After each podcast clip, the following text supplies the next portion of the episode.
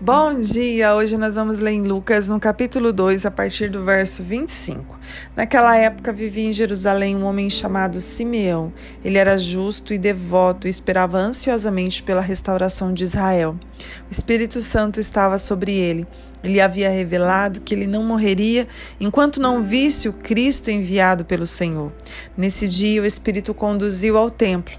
Assim, quando Maria e José chegaram para apresentar o menino Jesus ao Senhor, como a lei exigia, Simeão tomou a criança nos braços e louvou a Deus, dizendo: Soberano Deus, agora podes levar em paz o teu servo como prometeste. Que coisa linda! Um homem que vivia no espírito, somente no espírito, nós vamos reconhecer algumas coisas que acontecem na nossa vida.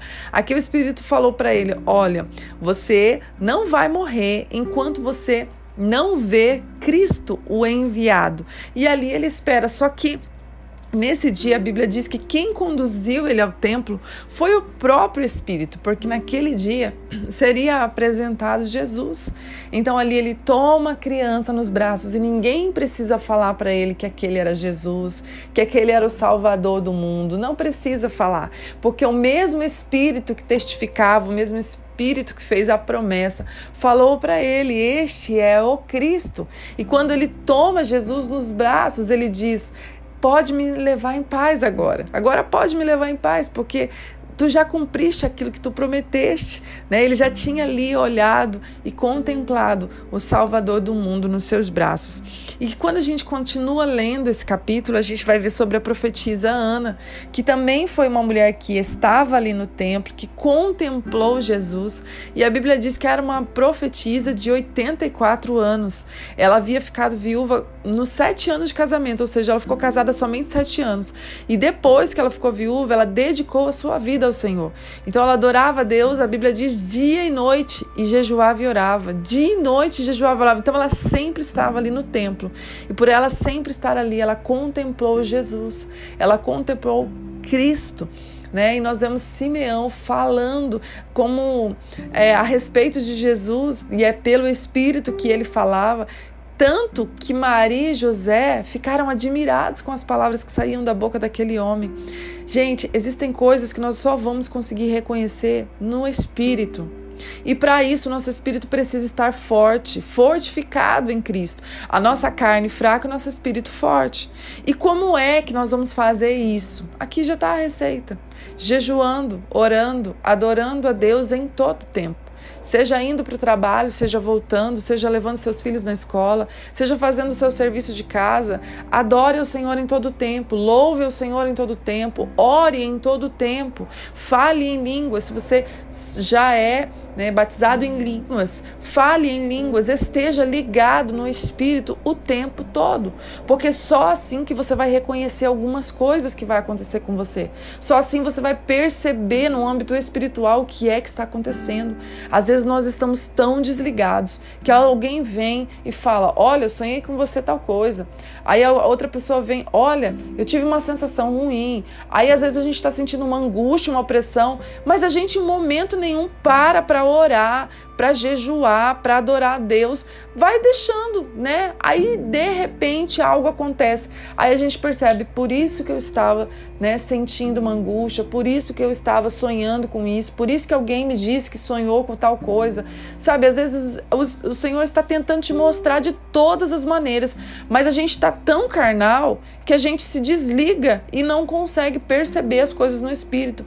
E existem coisas que nem era para acontecer conosco se a gente tivesse se posicionado orado, jejuado, adorado a Deus, né? Levante pela madrugada. Eu não sei qual é o teu sacrifício ou qual é a tua medida que, de, que, que Deus pede para você. Então você precisa entender isso. Às vezes as pessoas, ah, mas eu não consigo jejuar mas eu não consigo ficar. Jesus, ele é o nosso exemplo. Gente, ele não tinha pecado, ele não nasceu do pecado e ele jejuou. E nós que nascemos do pecado, você acha que a gente não precisa jejuar? Precisamos. Talvez o teu corpo não aguenta um jejum mais longo, né? Então respeite até onde aguenta, mas faça, não deixe de fazer. Puxa, né, Priscila, eu só consigo até 10 horas, eu só consigo até 9, eu não consigo mais que 9. Vai até 9. No outro dia, vai até 9 e meia.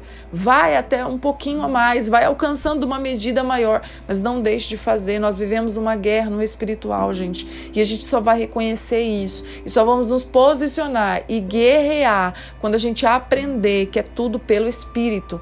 Então nós precisamos ter essas ferramentas, essas estratégias, a armadura de Deus, tudo é espiritualmente. Então, assim, entenda isso, se posicione. Esse homem reconhece tudo que o Senhor havia prometido para ele nesse dia. Ninguém precisou falar, mas porque o espírito estava forte né, e a carne estava fraca. E então nós precisamos fortalecer o nosso espírito e abater a nossa carne. Ela sempre vai querer crescer. Ela sempre vai querer dizer para você que você não precisa disso, mas é uma grande mentira. Satanás ele é um enganador. Então que você possa ouvir a palavra de Deus, ela possa entrar no teu coração e você possa ser fortalecido nesta manhã.